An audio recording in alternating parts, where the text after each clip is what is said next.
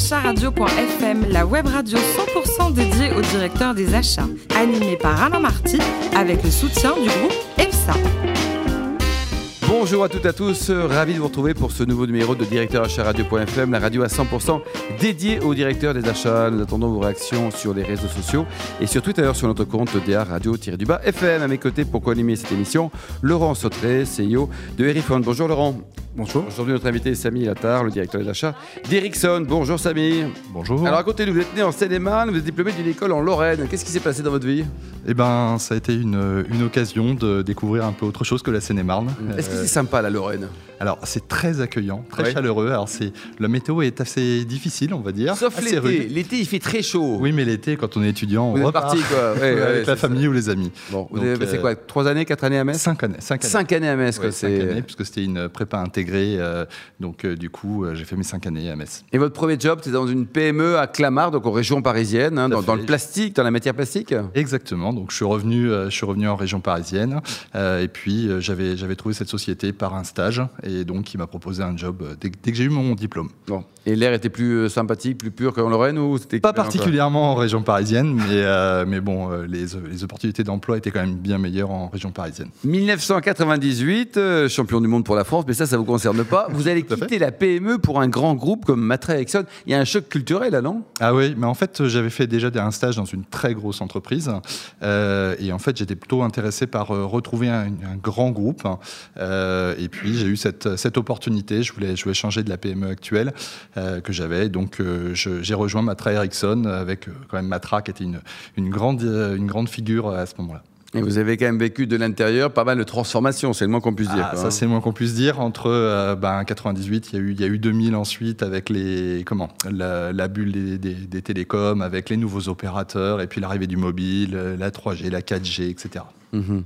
Et au niveau aujourd'hui des, des métiers du groupe Ericsson, euh, vous expliquez qu'est-ce que vous faites Alors en fait, on est euh, un des grands leaders mondiaux de- des infrastructures euh, pour les euh, opérateurs de télécommunications, donc ceux qui vous fournissent les services mobiles, de web, de téléphonie, mais aussi de messaging, etc. Donc on leur fournit toutes les briques et on les aide à construire leur réseau.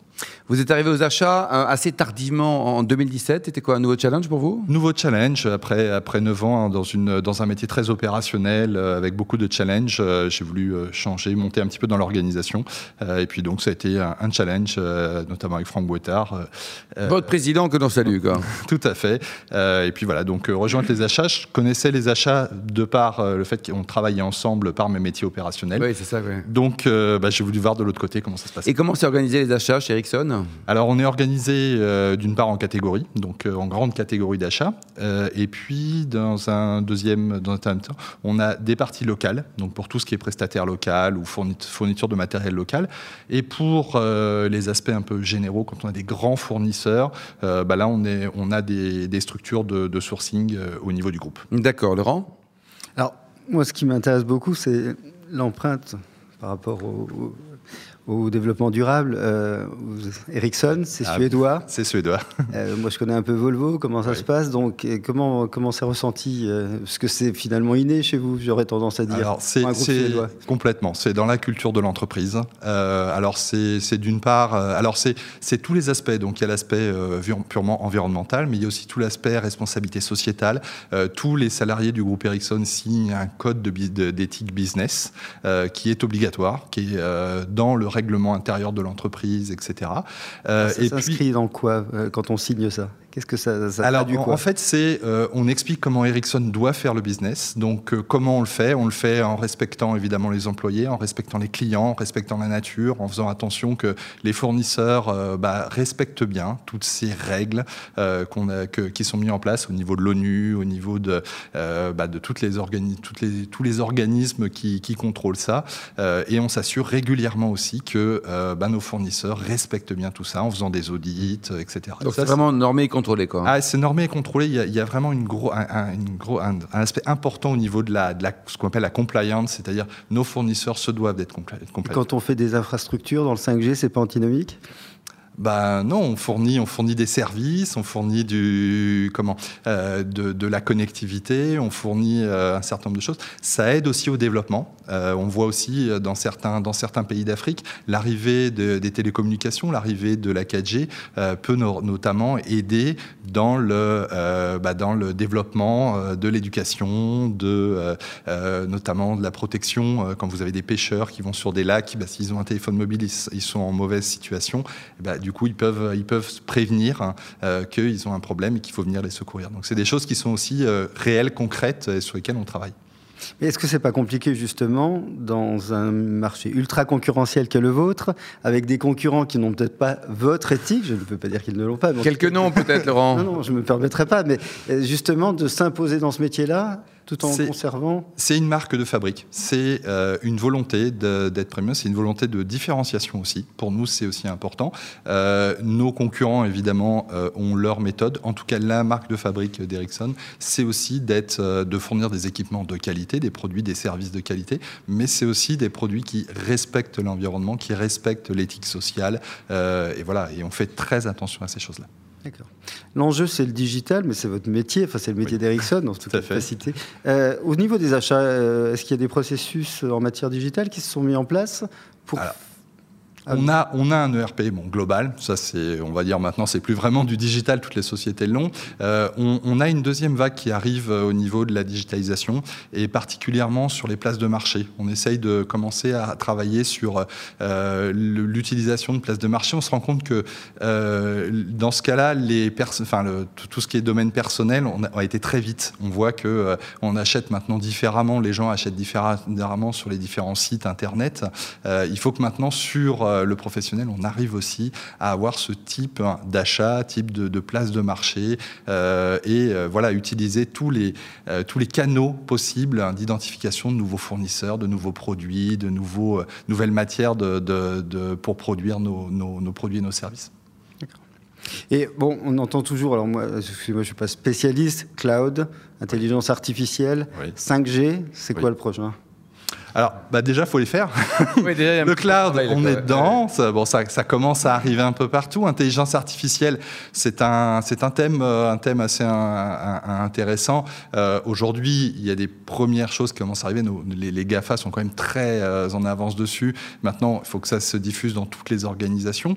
Après, euh, sur la 5G, les normalisations sont en cours. On va déjà déployer la 4G sur l'ensemble du territoire français, y compris dans les, dans les territoires ruraux. Euh, et puis on parlera de 5G. Euh, bon, on va commencer à en parler déjà là, mais euh, ouais. fin 2018, 2019. Mais bon, ça va venir vraiment. de Samy, c'est quoi le management à la suédoise?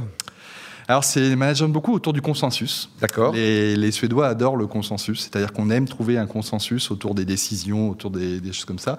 Et puis, c'est une certaine autonomie dans, euh, dans la gestion. Alors, ils font doit... spontanément confiance Oui, oui globalement. L'attitude Tout à fait. Alors, ils donnent un cadre, évidemment. Euh, ils donnent un respect. Vous, enfin, je vous disais, on signe des, des, chartes, on signe des codes. Après ça, on vous laisse euh, gérer. Par contre, vous avez des objectifs. Oui. Euh, vous avez il vaut mieux tenir, que ça tenir. Quoi. Voilà, vous avez à tenir ces objectifs.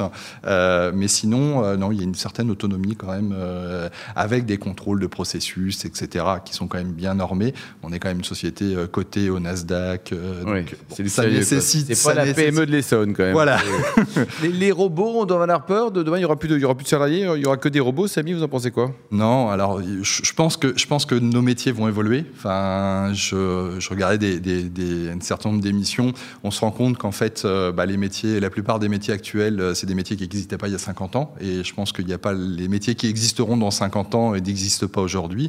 Euh, après, bon, voilà, faut, faut que ça se, ça va évoluer. Euh, il va falloir les piloter ces robots, il va falloir les inventer, il va falloir euh, après les les organiser. Il n'y a pas de crainte, il n'y a pas de psychose à avoir selon vous. Quoi. Bah, ça, ça, il y a toujours des, des risques de déviation, mais euh, honnêtement, je pense que je pense qu'il y a l'être humain saura quand même faire la part des choses entre entre le tout robotique mmh. et puis et puis garder une certaine mesure de ce qu'il fait. Et alors, vous, à titre personnel, vous n'êtes pas un robot, vous adorez la cuisine. Vous adorez la cuisine. et champion du monde de quoi De, de jambalaya, c'est quoi ça? Alors, alors j'aime bien en fait refaire des, des plats que j'ai pu découvrir dans des restaurants, etc. Jambalaya, c'est un, c'est un plat de la de Louisiane. De Louisiane, où on met euh, du riz. Enfin, c'est une sorte. Vous connaissez Laurent vous? Ah, Pas du tout. Pas du tout. Ah bah vous testerez. Qu'est-ce qu'il y a bah, dans vous mettez du riz, euh, du bacon, des euh, que du light. Que du light. Ah bah que du light. Il hein. faut se faire plaisir. ça cuit, ça. C'est, et ça cuit pendant très longtemps. Ça cuit pendant très longtemps. Un peu comme une paella, mais euh, qui vient de Louisiane avec des morceaux de jambon, des morceaux de, des, des, de, de, de, tomates, etc. Euh, voilà, c'est un plat assez festif qu'on peut partager. Et c'est là-bas que vous avez connu ça? Non, non, j'ai découvert ça. En fait, j'ai testé cette recette dans un restaurant et j'aime bien refaire ces recettes euh, quand je vais au restaurant. Et sans bouquin comme ça, là, de mémoire, en ah disant qu'est-ce qu'il a dit le monsieur Je prends quand même. Alors, pro quand même. Ah oui, pro. bon, écoute, web. un petit fait pour la Bourgogne du côté d'Alox-Corton. C'est ah une belle région, ça. C'est une superbe région. C'est une région que j'ai découvert et j'ai découvert ça dans le cadre d'une d'une euh, comment d'une découverte vinicole. Et voilà, quand j'ai vu ces, ces, vignerons qui vont chercher le petit, euh, les, les, quelques petits arts de de, de, de, terrain pour aller planter trois pieds de, de vigne parce qu'il y a cette appellation, parce qu'il y a cette qualité, etc. Le, la région est superbe et, euh, et puis les vins sont, sont exceptionnels. Dernier livre lu, Samy, lequel? Alors, dernier livre, Ashley Vance, euh, qui est la, enfin, la biographie d'Elon Musk. Vous le conseillez Ah oui, je vous le conseille. On, on, parle de choses vraiment très différentes de la manière dont il gère ses entreprises. Pas toujours, on peut pas dire euh, pas toujours clean. Hein. Oui, c'est assez des fois un peu fort, mais euh, mais le livre est assez intéressant parce que justement il montre tous ces aspects et très intéressant. Bon, donc une note sur 20, 18, 17, 16 Ouais, 18 sur 20. Ouais, 18 sur 20 quoi. Côté sport, vous pratiquez toujours le hand ou pas? Toujours le hand. Ouais. ouais tout à fait. Euh, ça c'est une passion que j'ai depuis depuis mon enfance. J'ai arrêté un petit peu pour les études, le début du travail, etc. Et puis repris. C'est un sport complet quand même le hand. Ah, c'est un sport complet, c'est un sport de contact, mais un sport qui est toujours faire. c'est un sport de contact. Hein, Est-ce qu'il y a des vrais troisième mi-temps à la fin ou pas? Oui. ah bah oui, surtout en loisir. Moi, je joue surtout en loisir. Et, euh, et les troisième mi-temps sont là aussi pour, euh, pour euh, partager avec l'équipe. Avec alors enfin, vous soutenez Article 1. Qu'est-ce que c'est, Samy Alors Article 1, c'est une association euh, qui euh, accompagne les jeunes euh, qui arrivent dans le, dans le milieu des études supérieures et qui n'ont pas de code, qui n'ont pas des connaissances via les parents, la famille, etc., sur tous les codes qu'il peut y avoir dans l'entreprise, dans ces grandes écoles. Et donc on les mentore pendant une, pendant une année. donc voilà, et pendant cette, pendant cette année, on fait des, des, des, rendez-vous en, enfin ensemble et ben, on leur explique un petit peu. Alors évidemment, c'est rédaction de CV, l'aide de motivation, mais c'est aussi leur faire comprendre euh, qu'ils ont leur place dans le dans le dans l'écosystème, dans les entreprises, et leur donner voilà leur donner les codes et leur donner les choix de réussite. Donc c'est une grande association euh, avec une, une cause euh, noble. noble très merci beaucoup, merci à vous, Samy Latar. Je rappelle que vous êtes le, patron des achats d'Ericsson. Merci également Laurent Sautré, CEO de Derifond. Tous nos podcasts et actualités sont disponibles sur nos comptes Twitter, LinkedIn, DA Radio-du-bas FM. On se rendez-vous vendredi prochain à 14h précise précise pour une nouvelle émission. Directeur acharadio.fm vous a été présenté par Alain Marty avec le soutien du groupe EPSA.